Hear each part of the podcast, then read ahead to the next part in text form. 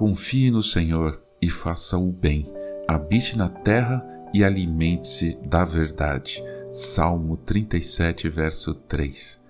Bom dia, você está ouvindo o podcast Célula Metanoia Devocional.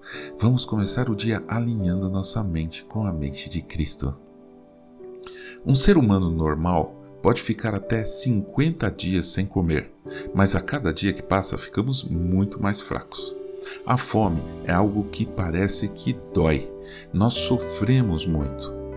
Pessoas que passam fome ficam muito vulneráveis, suscetíveis a doenças no corpo e na mente.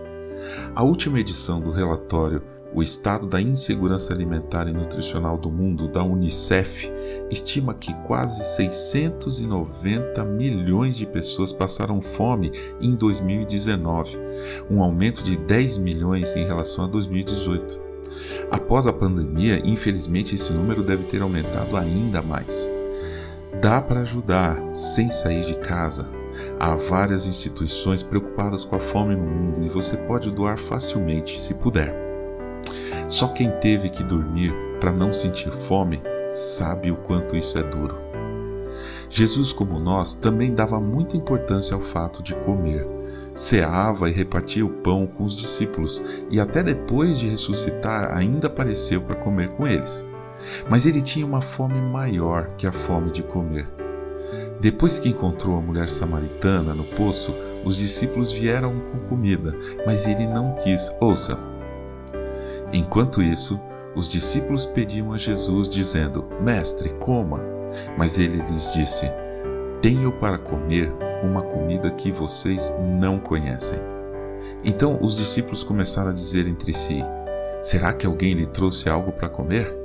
Jesus declarou: A minha comida consiste em fazer a vontade daquele que me enviou e realizar a sua obra. João capítulo 4, versículos 31 a 34. Jesus deu prioridade à obra de Deus. O nosso mestre querido tinha fome de fazer a vontade do Pai.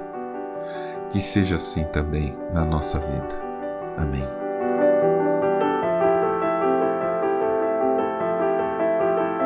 Ajude a espalhar a palavra de Deus. A seara é grande. Compartilhe esse áudio.